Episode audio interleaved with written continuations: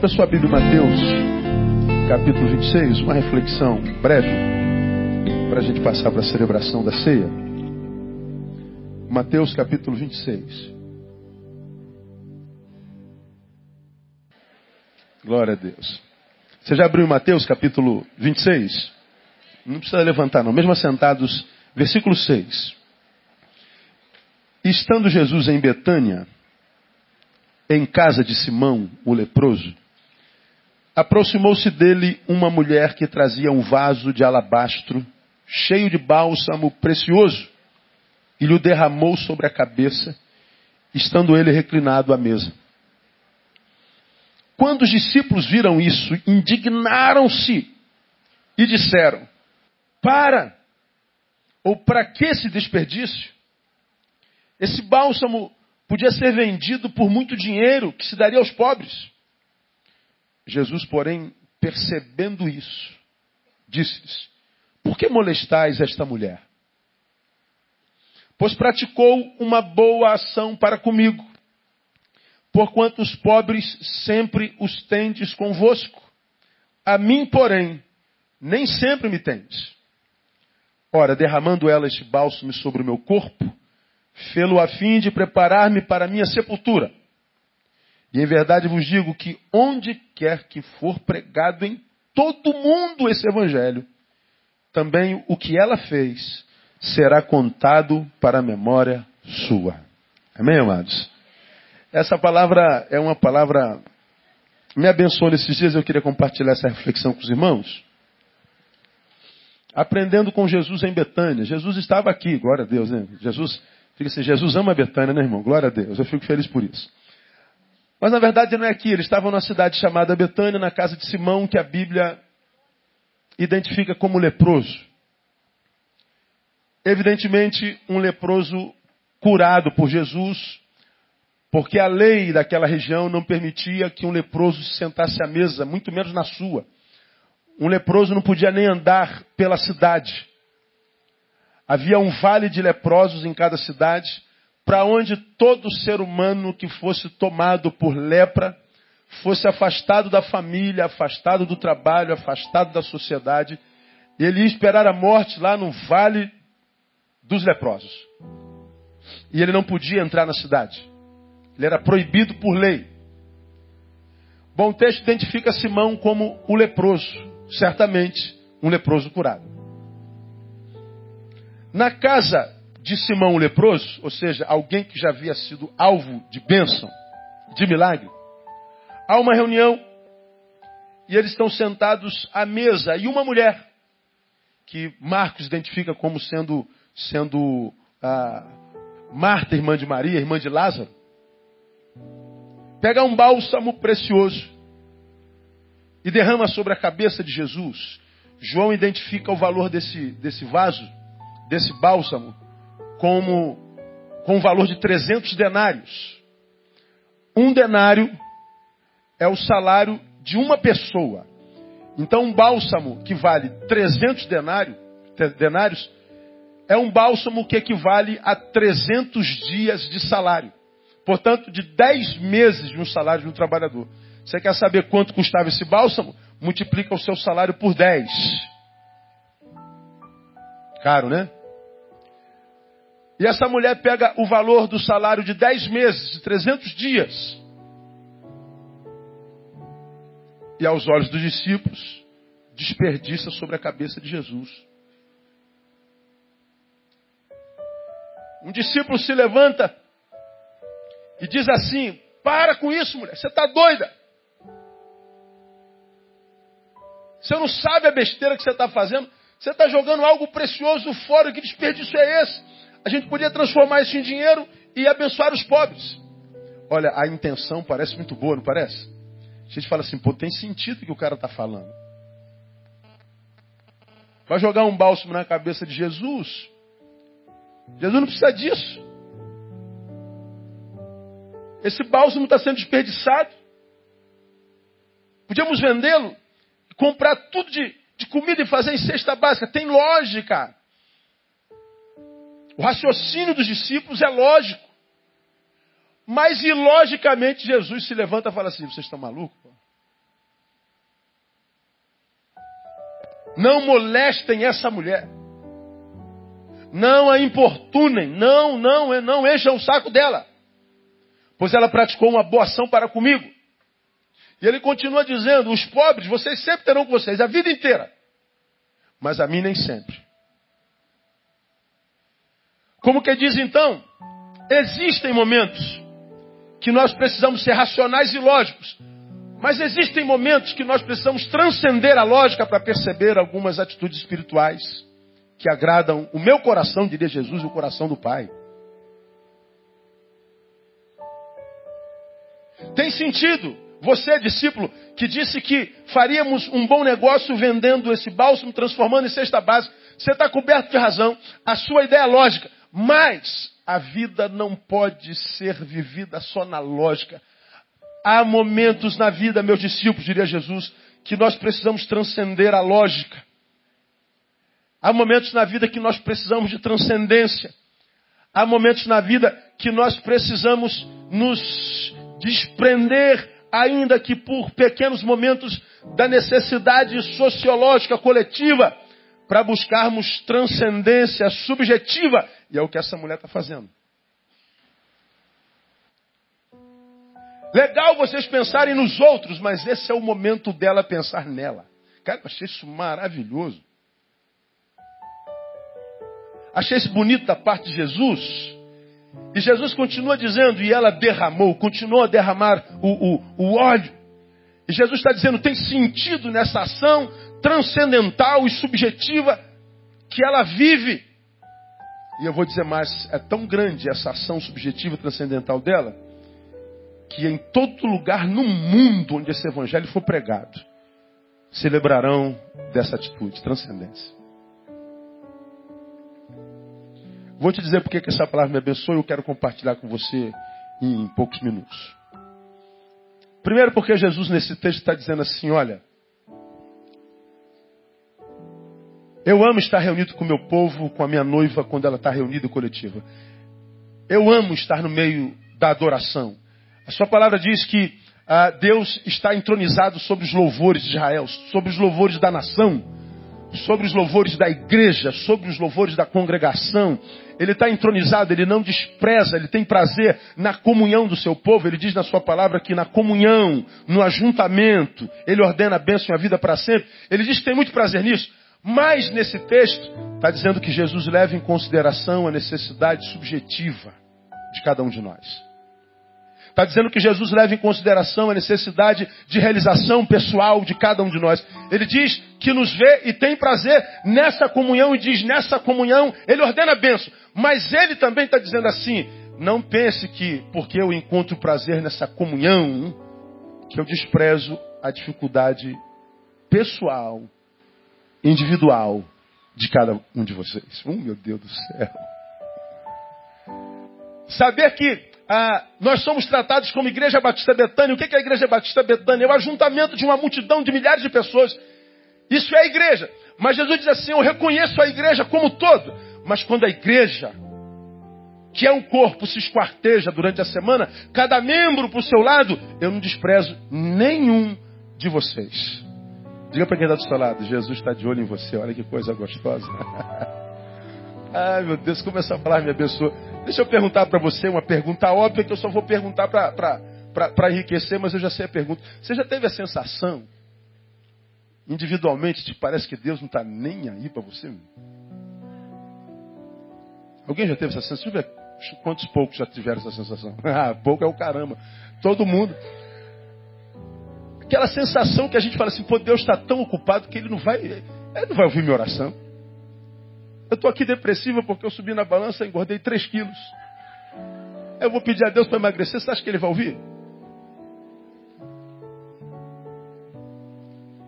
Caramba, eu vou fazer uma prova amanhã, uma prova boba. Eu vou pedir a Deus. Tem gente que está com câncer, tem gente que está tá, tá condenada à morte, vai morrer amanhã, está com um problema grave. Pô, eu vou. Eu vou isso não vai. Ou então você está com um problema grave e tem orado. E parece que Deus está gelado, congelado, como eu digo, icebergizado, um iceberg gigante diante de você. E você clama, parece que ele não está nem aí. Aí tem a sensação de que ele se esqueceu de você. Você só consegue percebê-lo, senti-lo e se alegrar na presença dele quando você está no culto. Porque na palavra, na comunhão e nas águas do Espírito que rolam entre nós, a gente se sente abençoado, amado e abraçado, mas quando acaba o culto, parece que o que no culto foi gerado termina também. Ah, eu também tenho essa sensação de vez em quando. Tem vezes que eu oro, oro, não adiantou nada. Minha oração não passou nem do teto. Bobagem. Bobagem. Esse texto, Jesus está reunido e ele fala nesse texto que a mulher estava preparando o seu corpo para a sua morte. Então, o ato é profético. Jesus sabia que em poucos dias ele seria morto como morto foi em função do nosso pecado. E a despeito dele morrer pela humanidade hoje composta por 7 bilhões de pessoas, ele está dizendo assim: Eu me preocupo com a tua atitude, mulher. Eu reconheço essa necessidade pessoal, intransferível, subjetiva, de transcendência. Então, discípulos, deixem-na em paz. O bálsamo é dela e ela faz dele o que quiser. Mas e os pobres? Vocês cuidam deles depois. Agora é momento de cuidar dela. Pô, cara. Eu estava lendo esse texto, estava lembrando de Lázaro, que é meu personagem preferido na Bíblia Sagrada. Que a igreja, durante muito tempo, eu vou pregar sobre isso daqui a pouco para a gente gravar a mensagem. Eu vou antecipar aqui para vocês, só para você lembrar. A igreja evangélica, durante muito tempo, durante toda a sua história, sempre mete o pau em Lázaro, que é o homem incrédulo. Não seja como Lázaro, o incrédulo não seja como Lázaro, o incrédulo não seja como Lázaro que não crê, não seja como Lázaro. Lázaro é exemplo negativo. Pois é, Lázaro é um exemplo negativo. Mas diz o texto em João que depois de oito dias, Jesus ressuscitou. Depois de oito dias, oito dias depois do que? Do aparecimento dele, logo após a sua, sua ressurreição, ele aparece para os discípulos e Tomé não estava. Tomé? Eu tinha falado o quê? Lázaro sai dessa história que essa é como aquele cara, aquele cara que estava preso. Jesus passou naquela cidade e Pedro subiu na figueira. E Jesus então chegou embaixo da figueira e disse: Pedro, desce, porque hoje me convém pousar na sua casa. Aí alguém não é Pedro, não, pastor. Pedro, desce daí que esse é o lugar de Zaqueu, Pedro. É. O pessoal fica se metendo na história dos outros, né? Então, Jesus, Jesus ressuscita, Tomé estava onde? Jesus aparece Lázaro longe. Vou falar sobre isso Daqui a dois domingos, ou domingo que vem, não sei, está lá no cronograma lá. Jesus vai embora, Lázaro aparece, e aí, onde é que tu estava? Jesus aparece. Eu falei Lázaro de novo? É a boca que está suja.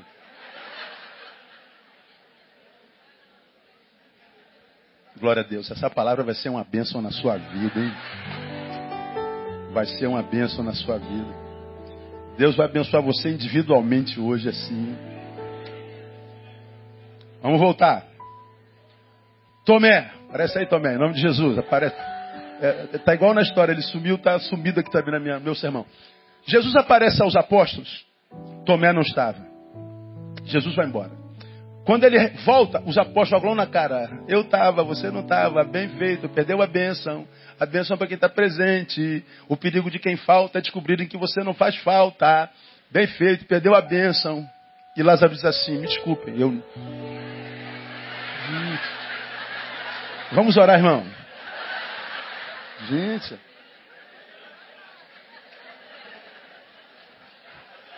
Tomé. Diga Tomé. Baixa aqui, Tomé. Isso, bom, chegou, em nome de Jesus. Sessão espírita, né? Glória a Deus, aleluia. Jesus volta, Tomé não está. Jogam na casa de Tomé, que Tomé não estava, perdeu a bênção. Tomé fala assim: ó, gente, desculpa, eu não estou chamando ninguém de mentiroso. Mas eu não acredito que Jesus apareceu. Se eu não vir as marcas nas mãos, nos pés, no lado, eu não creio. Por isso chamam-no de incrédulo. Todavia diz que oito dias depois, tornou Jesus a aparecer e Tomé estava presente. Baixou, ele baixou agora. Agora ele baixou. Tomé estava presente. Olha que coisa linda. Na primeira reunião, Tomé não estava. Estava Lázaro. Né? Jesus vai embora. Os que estavam presentes jogam na cara de Tomé: Você perdeu a benção. Jesus, oito dias depois, no dia de ser assunto, de subir, fala assim: Não, eu tenho um assunto pendente. Ele aparece de novo aos discípulos. Quem é que estava lá? Tomé. Tomé, foi você que disse que só creria se. Toca aqui também. Foi você que disse que só. Toca, toca. Senhor meu, Salvador meu. Aí a gente diz que Tomé era incrédulo, mas esse é um incrédulo para quem Jesus voltou. Jesus só voltou por causa de Tomé. Na primeira reunião, os discípulos o viram. Tomé tocou. Na outra reunião, Jesus falou coletivamente. A Tomé ele chamou pelo nome. Como é que alguém pode ser tão incrédulo, ruim, e Jesus voltar para ele? É que a gente se esquece que lá atrás, quando Jesus voltava para Jerusalém, de onde ele tinha acabado de fugir para não morrer apedrejado, para ressuscitar seu amigo Lázaro, esses mesmos discípulos disseram para Jesus: Esse cara é teimoso, se voltar para lá, o senhor só vai morrer, Senhor. Deixa de ser teimoso. E Jesus não quis saber, voltou para o seu amigo, que esse é o Lázaro. Tomé está vendo os discípulos criticando a Jesus e vendo Jesus embora. Jesus vai embora e os discípulos criticam. Ele fica entre Jesus e os discípulos, entre a crítica e a obediência. E ele diz assim: gente, Jesus está voltando, ele vai morrer. Aí ele diz assim: vamos nós também para morrermos com ele. Jesus não foi para morrer de fato ainda. Mas na cabeça de Tomé, ele voltaria e morria. Então a proposta de Tomé não foi, vamos nós para salvar Jesus de novo. Não, ele diz, vamos nós, uma vez que ele vai morrer, para morrermos com ele. Ele está dizendo, eu prefiro morrer com ele do que viver sem ele. Aí você vai chamar Tomé de incrédulo. Ah, pelo amor de Deus, é melhor do que você mil vezes, duas mil vezes do que eu. Agora, o que, que acontece? Jesus, depois de oito dias, volta só para Tomé. Por quê? Porque Jesus leva em consideração nossa necessidade de realização pessoal. Jesus não despreza a nossa necessidade subjetiva. Eu acho isso extremamente maravilhoso. Os apóstolos são tomados por uma, por uma, por uma, por uma, um espírito de solidariedade tão grande pensando nos pobres, mas Jesus diz assim: não, esse não é o momento de pensar nos outros, esse momento é dela. E Jesus ensina para a gente que vale a pena alimentar essa relação que a gente tem com Ele subjetivamente. Jesus está dizendo que nós precisamos desenvolver com Ele uma relação que vai além do culto, que vai além do domingo, que vai além do templo. Uma relação que vai além da minha, da minha condição de membro de um corpo. Mas uma relação que me transforma num ser único para Ele. Por isso que ele diz que na comunhão ele ordena a bênção, porque na comunhão ele abençoa o corpo como corpo, como tal. Mas ele diz: tu quando orares, entra no teu quarto, teu, subjetivo. Porque na comunhão ele abençoa a igreja, no quarto ele abençoa o sujeito. Por que, que é tanta gente frustrada com Jesus? Porque só é membro num corpo, mas não é sujeito no quarto. Por que tantos de vocês desistem de congregar e de orar. Embora fale muito de oração, o povo de Deus ele fala muito de oração, mas ora pouco. É só a gente fazer uma análise pessoal. Se a sua igreja dependesse da sua oração, ela estava melhor ou estava fechada? Não precisa responder. Vamos imaginar que seu pastor tivesse nas suas mãos a vida dele. Qual seja a sua oração, assim será a vida do seu pastor. Eu estava gordo ou estava raquítico, morto? Não precisa responder, o Espírito Santo já me revelou onde eu estaria. Ou seja, eu não estaria. Quantos de nós em crise de toda sorte, de toda ordem? Aí vai atrás da mensagem da igreja mercadológica, da igreja de mercado, aquela da televisão. E você acredita que a tua vitória está na mão do apóstolo.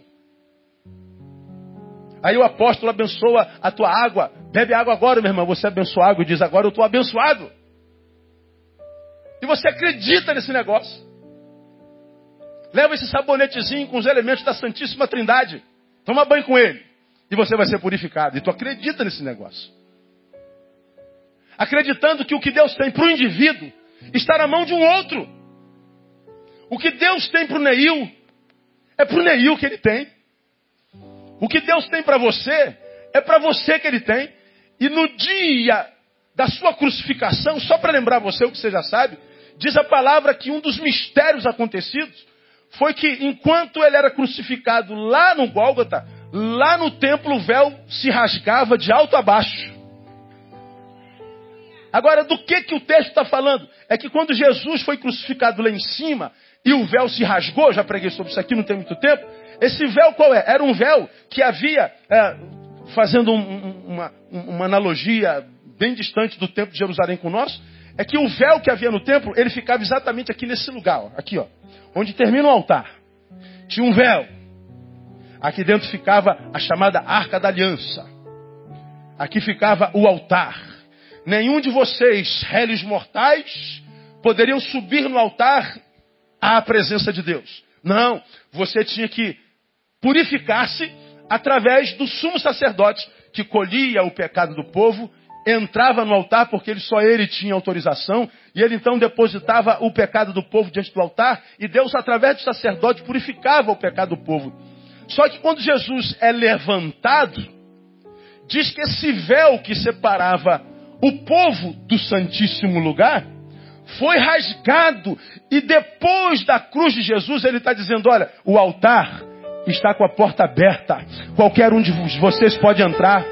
Não há mais nada que separe o indivíduo da divindade.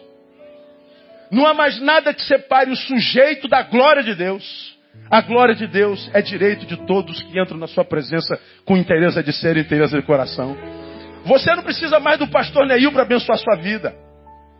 Você não precisa do apóstolo da televisão para interceder por você. Você não precisa de ninguém. Você pode orar ao Pai.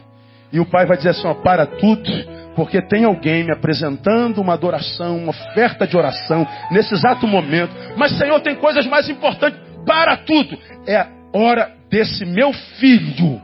É a hora do meu filho. Diga para quem está do seu lado: essa hora pode ser a sua. Diga para ele. Isso é lindo, cara. Saber que eu posso estar com os meus sonhos mais doidos, e assim, eu estou vendo teus sonhos. Olha, me interessa esse negócio. Você, você tem um sonho? Quantos tem um sonho na vida aqui? Jesus está dizendo assim, ó, me interessa esse sonho. Cara, isso é maravilhoso. Olha, eu estou ligado no teu sonho, filho. Mas, Senhor, esse meu sonho é meio maluco. Eu gosto de gente doida. Se na tua maluquez cabe eu, se você é louco por mim, tudo que é loucura que está na tua cabeça, eu tenho prazer em abençoar. Porque se você me ama, tudo que você fizer vai fazer para a glória do meu nome. Saber que eu não sou só mais um no meio dessa multidão. Saber que eu não sou tratado como pastor dessa multidão. Eu estava entrando na igreja, tinha duas meninas sentadas na mesa ali, no, no, no, no stand ali. Aí eu passei, olhei as meninas e, e elas escrevendo, mexendo. Falei, gente, isso é membro da minha igreja? É? Eu fiquei com vergonha de perguntar. Vai que é, eu não sei. É muita gente. Eu não sei o nome de todo mundo. Eu não lembro de todo mundo. Eu não tenho como humanamente saber quem é cada um de vocês. É muita gente. Mas Deus não. Antes de você nascer, diz a palavra, ele já tinha escrito teu nome na palma da mão. Deus tem uma tatuagem, e a tatuagem é o teu nome. Eu posso ouvir um glória a Deus bem forte aí? E ele diz: ainda que uma mãe se esqueça do filho do seu peito, do seu ventre, eu todavia não me esquecerei de ti. Ele fala que respeita a nossa individualidade, ele respeita a nossa necessidade de transcendência, ele considera a nossa carência pessoal, subjetiva. Ele sabe das nossas necessidades. E algumas necessidades são, são comuns a qualquer ser vivo, a qualquer ser humano. Por exemplo, nós temos necessidade de aceitação. Lá no Éden, ele já revela isso.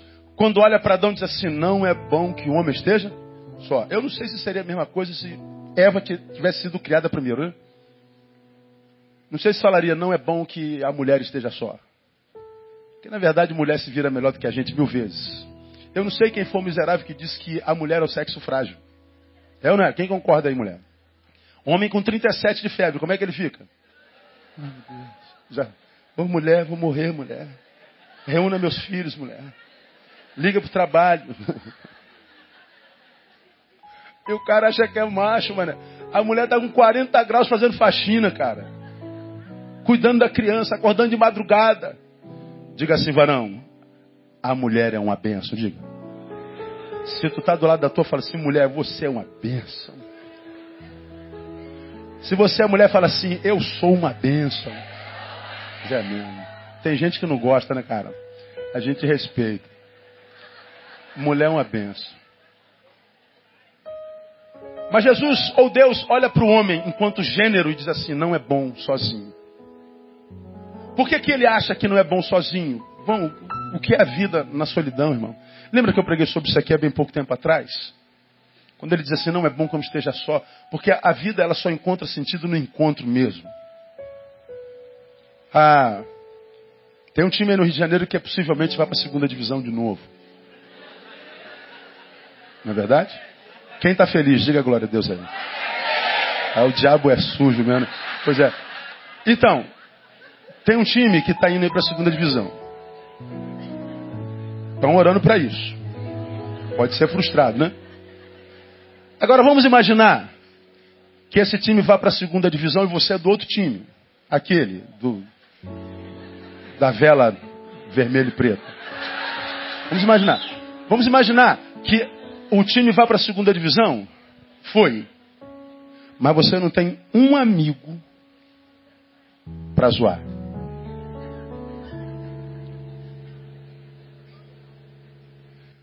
Vamos supor ao contrário, teu time foi campeão. Esculachou o adversário.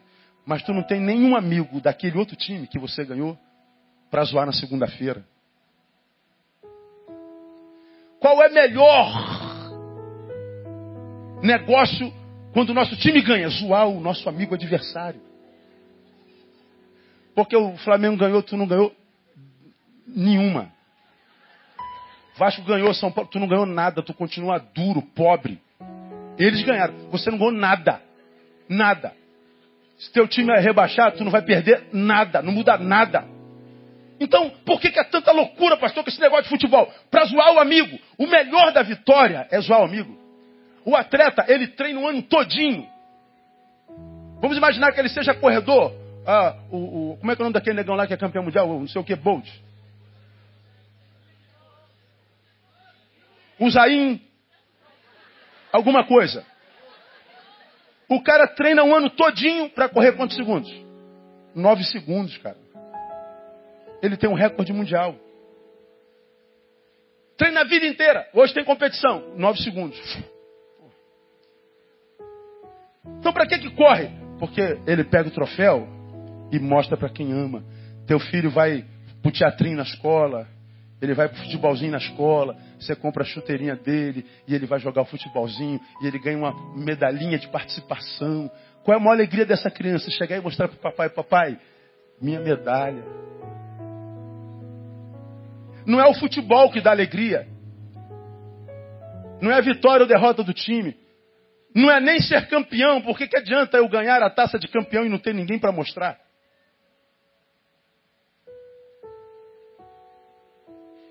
Não há nada que traga significância à existência, senão um encontro. Por que, que você acha que tem um monte de maridos idiotas matando as esposas nesse tempo? Porque elas disseram: cansei de ser capacho, cansei da ausência de interação, não aguento mais a solidão com alguém do lado, porque essa solidão, além de me fazer mal, é mentirosa. Porque solidão pressupõe solitude. Eu vivo solidão, mas estou acompanhada. Então eu quero viver uma solidão que seja verdadeira, sozinha. Aí o sujeito que maltratou a mulher a vida inteira disse: Você não vai ser minha, não vai ser de ninguém. Ele não ama, mas não libera. Quando alguém que se libera para tentar ser feliz, quem sabe numa outra perspectiva, não consegue. A gente mata e percebe que mesmo essa que eu maltrato, que eu agrido, que eu violento, é alguém que a despeito disso traz significância para a minha vida. Se eu não tiver mais a quem bater, humilhar, maltratar, o que, que sou eu? Nada. A vida só desenvolve no encontro. Seja para o bem, seja para o mal. Por isso que Jesus reconhece nossa necessidade de aceitação. Aquela mulher, quando diz, de, eh, joga o bálsamo, ela está dizendo: Senhor, eu quero ser aceita por ti. E o melhor que eu tenho é isso. Jesus não está interessado num bálsamo, mas em perceber que o coração dela, agora já tomado pela generosidade, pela solidariedade, oferece a, a ele o melhor que tem. E quem oferece a Jesus o melhor que tem, recebe o melhor dele também. Porque Jesus sabe que todos nós temos necessidade de aceitação. Então, se ele colocou essa palavra na minha boca, trouxe alguém para ouvir, como eu digo sempre. Alguém que se sente só não aceito, alguém que não tem interação, é, é, é, o interagir na vida. Solidão não é ideia de Deus para o ser humano em tempo nenhum, porque ele sabe da necessidade que nós temos de aceitação, do encontro. E não pensa que ele não reconhece essa necessidade em você. Mas, pastor, então por que eu não encontro alguém? Talvez a forma como você esteja procurando, ou o que você esteja ofertando. Estou sentado no aeroporto de Brasília ontem, vindo para o Rio de Janeiro. De lá eu fui direto para Bati. Estou lendo um livro de Jean Paul Sartre, O Ser e o Nada. E eu estou sentado lendo o livro. O camarada tem o mesmo vício que eu. Que vício é esse? Ver alguém com o livro na mão. Caraca, eu, eu tenho que descobrir que livro que ele está lendo. Eu fico igual um maluco. Já, já fui mal educado com esse negócio. Já, David, já virei assim, ó, de cabeça. Ele vai pensar que eu estou olhando para traseiro, sei lá, alguma coisa. Porque eu quero ver o livro que ele está lendo. Tem alguém lendo do meu lado, eu estico o cabeção assim, ó para ver se eu levanto, dou a volta, só para né, saber que é uma mania, deve ser, sei lá, algum trauma de infância, alguma coisa parecida. E aí eu estava lendo esse cara, que é um procurador da República, estava lendo, estava tentando ver meu livro. E eu vi ele fazendo assim de lado. Aí eu falei, ah, igual a mim, eu não sou, não sou maluco. Aí o que, que eu fiz? Eu facilitei a vida dele. Precisamos ser facilitadores, né? Aí eu virei um pouquinho o livro. Aí ele entendeu que eu estava facilitando, e quando ele olhou para mim, riu. Pastor, não é falei, sou eu. Meu Deus, eu não acredito. Ele levantou, sentou do meu lado, acabou a leitura, evidentemente. Caramba, pastor, não acredito, eu ouço o senhor há tanto tempo, eu sou da Bahia, eu sou procurador e eu vim aqui fazer uma prova para juiz. Um neguinho, maneiro. E ele começamos a conversar, falando sobre a vida dele e tal. Aí vem aquela frase que todo mundo que me encontra no caminho diz assim, pastor, aproveitando que o senhor está aqui, posso fazer uma pergunta? Estamos aqui mesmo, vamos lá, fechei o livro. Pastor, eu amo ao Senhor e falou da paixão dele por Deus. Eu falei, mas pastor, eu tenho um defeito. Mulher, pastor. Eu gosto demais. Aí eu falei assim, pô, hoje é até virtude o um negócio desse. Falar que fala que você é, você, você, é um abençoado, cara. Eu não falei nada, mas. Aí eu falei, porra, pastor, eu. Nossa, eu, eu caramba, eu, sou, eu, eu, fui adorador, eu tenho pedido a Deus a minha, minha, a minha, minha metade, e eu não sei o que, mas pastor, eu não posso ver uma mulher que, eu, que, meu Deus do céu, eu fico maluco, eu acabo pecando, por que eu não consigo vencer isso? Pois é, deve ser a forma como você vê a mulher. Quando você olha para a mulher, você só vê um pedaço de carne. Carne não se ama, se come. Você reduziu um ser humano a um pedaço de carne, a 70 quilos de carne, a 60 quilos de carne. 50 quilos de carne. E aí você vê a carne, você arranca dela a humanidade, portanto, o seu valor intrínseco.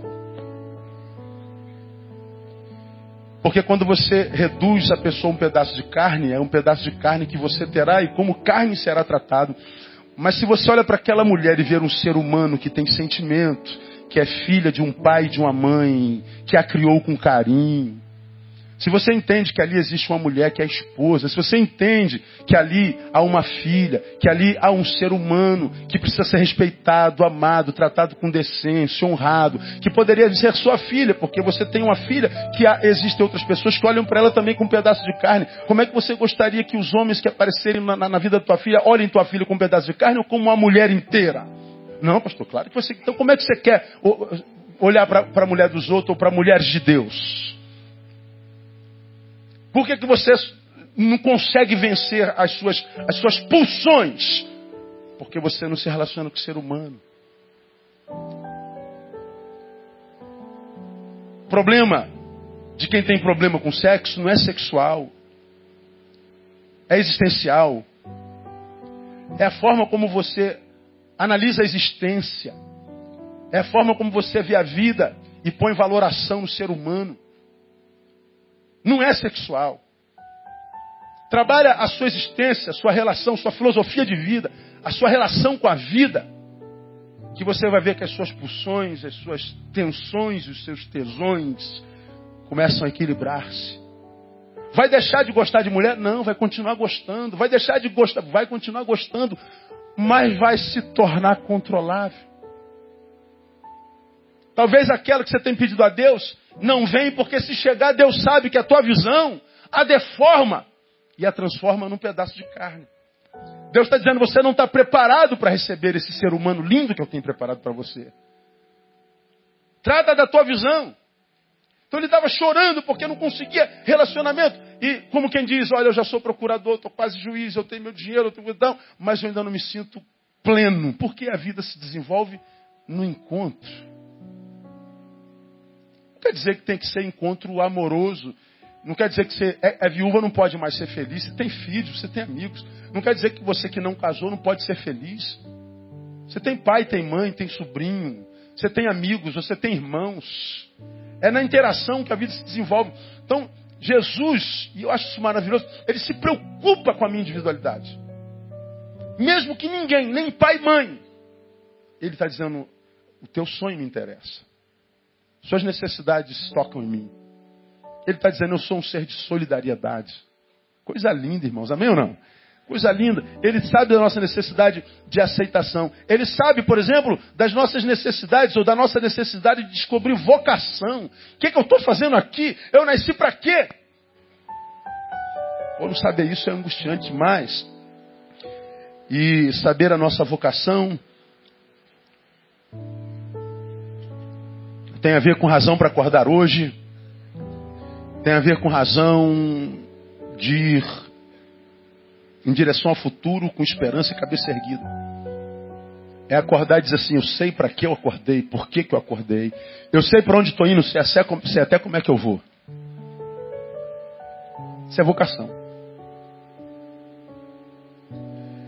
E eu sei que não saber vocação, para que, que eu nasci, vai ampliando questões de onde eu vim, para onde eu vou, passa pelas considerações, como já ministrei aqui, shakespeariana, ser ou não ser, está falando de vocação. O dilema aumentou, como já preguei aqui, a resposta dele já está resolvida, ser ou não ser, diga vocês. Ser. Agora, ser o quê? Ser você. Agora, o que sou eu? Então tem a ver com vocação. E ele sabe que nós temos necessidade disso. Porque senão as interrogações vão, vão aumentando cada vez mais, a gente em busca de respostas fica tão paranoico que daqui a pouco a gente não tem nem mais pergunta e a gente está num lugar que a gente não sabe nem como é que chegou lá. Gente totalmente perdida. Como eu preguei hoje de manhã, Jesus compadeceu-se delas, das multidões, porque estavam desgarradas e errantes. Sem sentido, dando tiro para todo lado, fracassando em todos os lados. Porque está tentando ser um monte de coisa para a qual não nasceu. Jesus fala assim: Eu reconheço a necessidade de cada um de vocês ter vocação. Quando eu falo de vocação, não tem como não lembrar de Madre Teresa. Você já me ouviu falar sobre isso aqui. Eu sou fã dela. Tenho dito que nenhum ser humano deveria passar pela vida sem ler pelo menos três biografias: Luther King, Madre Teresa de Calcutá e Gandhi. Jesus não precisa nem citar. Madre Teresa trabalhando com seus leprosos, recebe a visita de Winston Churchill. E o grande estadista vê o trabalho lindo que ela faz e diz assim: Meu Deus, Madre Teresa, que... eu não faria isso por dinheiro nenhum do mundo. Ela falou: Eu também não. Como que diz: Eu não faço por dinheiro. Eu faço porque é a minha vocação. Quando eu vejo esse desejo desenfreado por dinheiro, por ter, ter, ter, ter, ter, eu não tenho dúvida, isso é gente que ainda não descobriu aquilo para o que nasceu. E porque não tem encontrado a vocação, acha que todos somos vocacionados para sermos ricos, ter dinheiro. Aí nós preparamos nossos filhos não para abraçarem a faculdade que lhe apetece o coração e a alma. A gente diz para ele fazer a faculdade que dá mais dinheiro. A gente prepara nosso filho não para ser feliz, a gente prepara nosso filho para vencer. E vencer é ter dinheiro. E aí nós vemos uma geração de gente rica, financeiramente falando, e mendiga existencialmente falando. Como disse Ibsen, tão pobre, tão pobre, tão pobre que tudo que tem, dinheiro, nada mais. E aí eu acreditei que eu nasci para ganhar dinheiro. Eu nasci para ficar famoso. Eu nasci para mim. E aí você chega lá, ganha dinheiro, fica famoso, descobre que é um desgraçado infeliz. Só é feliz aos olhos dos outros.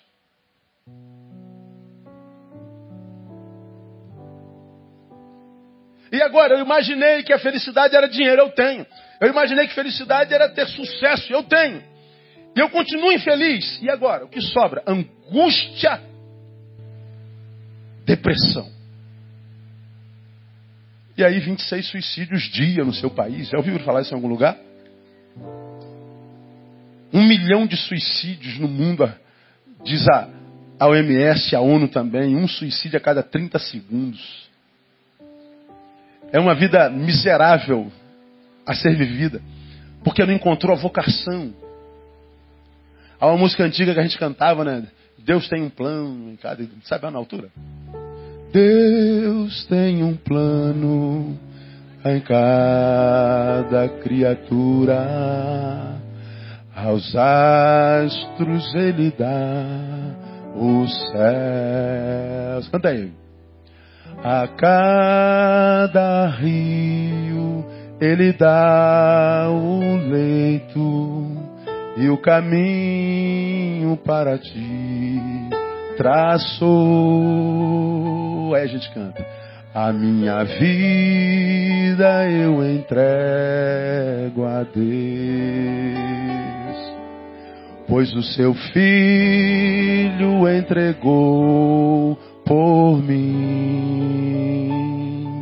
Não importa onde for, seguirei meu Senhor sobre terra ou mar, onde Deus mandar. Irei. Ele tem um plano para cada um de vocês, para cada um de nós. Vamos aplaudir o forte. Nossa missão primeira é descobrir nossa vocação.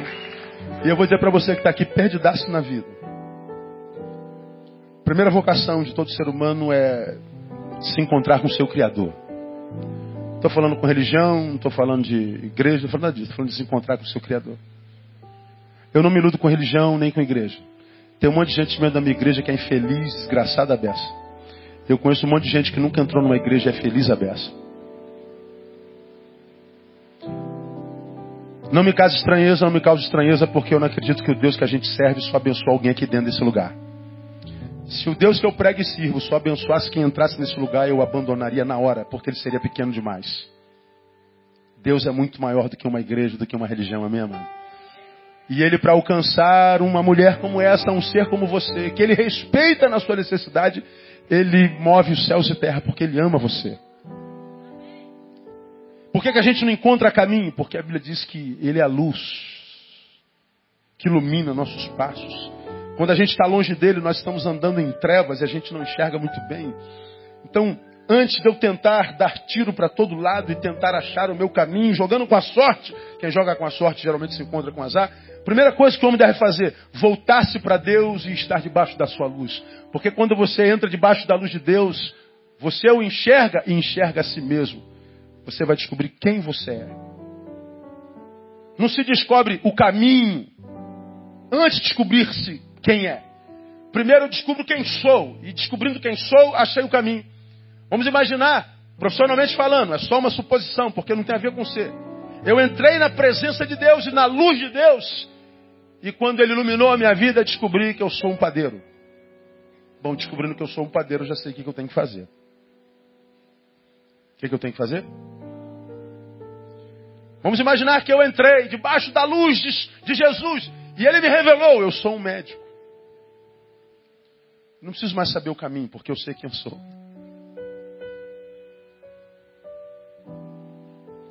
Há muitos caminhando em vários caminhos, dando tiro para todo lado, se perdendo em todos eles. Diz assim: a ah, felicidade é utopia, isso é mentira. A vida é injusta, não vale a pena. Porque você, quem sabe, como padeiro, está operando gente. Você, como médico, está fazendo pão. Você no corpo é orelha e está falando. Você no corpo é boca e está sentindo cheiro. Como quem diz, eu estou sendo solidário pensando nos pobres. Mas não é isso que eu quero para você, embora seja muito bonitinho. Eu quero que você derrame bálsamo.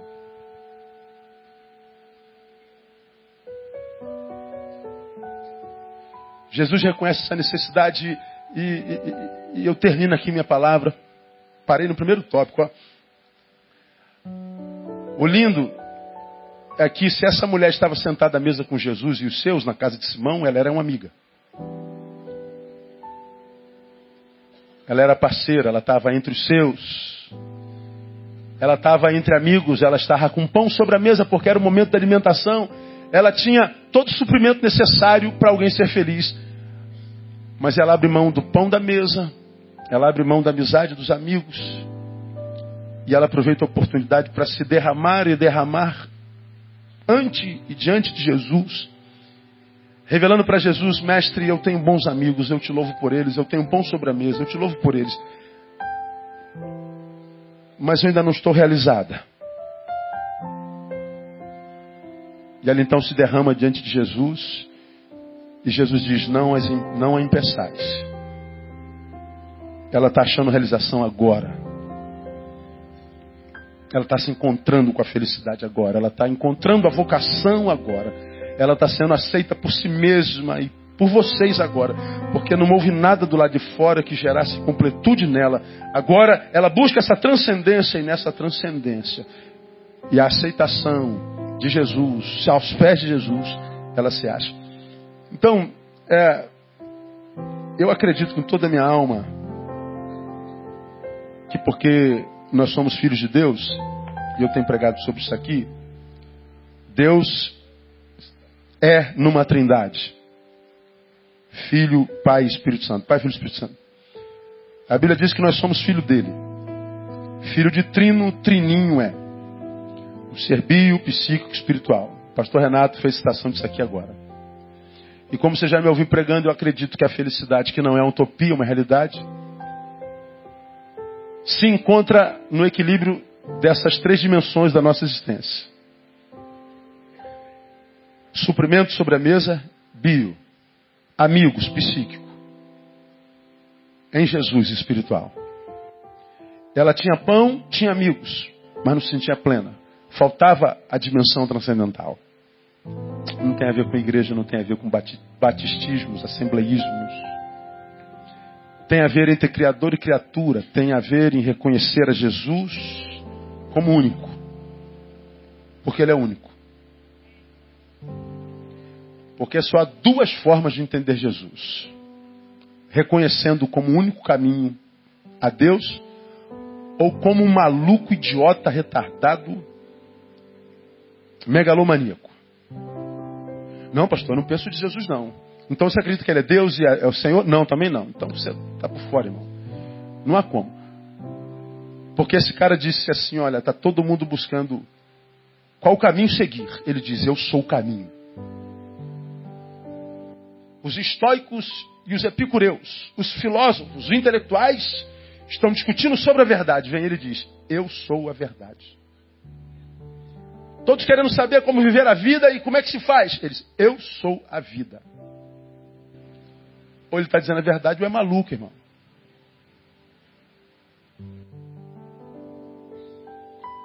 Aí tem gente que não acredita que ele está falando a verdade, mas também não tem coragem de chamá-lo de maluco.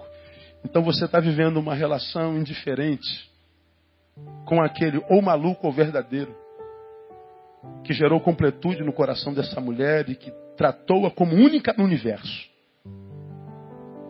E ela foi feliz. E até hoje, dois mil anos depois, nós estamos falando dela.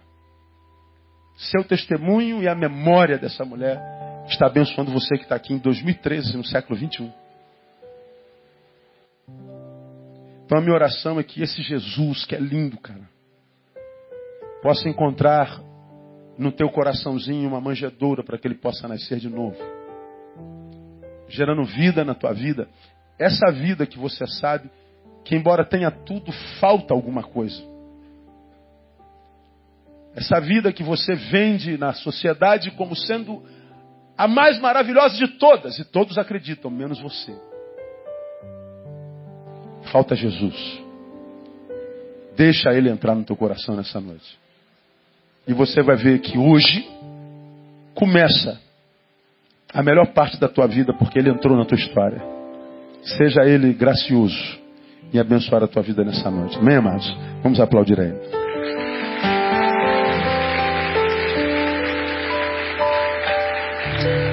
Vamos à celebração da ceia. Pastores comigo aqui. Enquanto os pastores chegam, deixa eu perguntar a você que está aqui. Pastor Neil, eu quero esse Jesus na minha vida. Eu queria entregar minha vida para esse Jesus. Eu preciso desse Jesus. Quantos de vocês aqui gostariam mesmo? Dizer assim, pastor, eu quero entregar minha vida para Jesus. Fica de pé um pouquinho. Não tenha vergonha, não. Se ele está gerando fé no teu coração, toda a fé começa a frutificar. Esse é o primeiro fruto da tua fé. Fica de pé, pastor, eu quero aceitar Jesus nessa noite. Fica de pé no seu lugar. Fica em pé. Permaneça em pé. Tem mais gente? Jesus falou com mais gente nessa noite. Fica de pé no seu lugar, eu quero orar com você. Eu vou te mandar vir aqui na frente. Amados, tem pessoas em pé no seu lado. Eu queria que você que está do lado, que já tem Jesus, abraçasse essa pessoa que está do seu lado aí. Fica de pé e abraça. Só isso. Teu braço é o braço de Jesus. Pela fé. Eu quero dizer para vocês que estão de pé, tiveram coragem. Tem muita gente que ficou sentada, não teve coragem. Talvez a fé gerada hoje não tenha sido suficiente para frutificar e fazer com que essa perna esticasse. Mas você já foi abençoado nessa noite para esticar a perna nessa noite. E ficar em pé na frente dessa multidão, meu amigo. Não é fácil não, eu sei que não é. Eu faço isso há 25 anos quase, toda vez que eu subo ali, minhas pernas estão tremendo. Então, para você que não tem costume para ficar em pé e saber que está todo mundo te olhando, é barra. Mas esse é o primeiro fruto da fé que Jesus planta no teu coração hoje. E receba a palavra que eu estou liberando sobre a tua vida profeticamente. Essa mesma fé que te pôs de pé vai ser a mesma fé que vai te ajudar a realizar tudo que está bloqueado na tua vida a partir de hoje, no nome de Jesus. Deus sabe dos teus sonhos, das tuas lutas. Ele conhece os teus inimigos, as tuas adversidades. Essa fé que ele gera hoje vai capacitar você para nessa mesma luta obter vitória. Hoje começa a melhor parte da tua vida pela fé no nome de Jesus. Vamos orar por essas pessoas no nome de Jesus. Não, antes de orar, você que está longe de Jesus e diz, pastor, eu quero voltar para ele hoje. Eu quero voltar para casa, para os braços dele. Fica de pé no seu lugar. Quero orar com você também. Pastor, eu já conheço, mas estou longe dele. Eu estou muito longe dele. Achei que tivesse sido abandonado. Achei que tivesse sido esquecido. Não. Eu quero voltar para os braços dele. Fica de pé no seu lugar.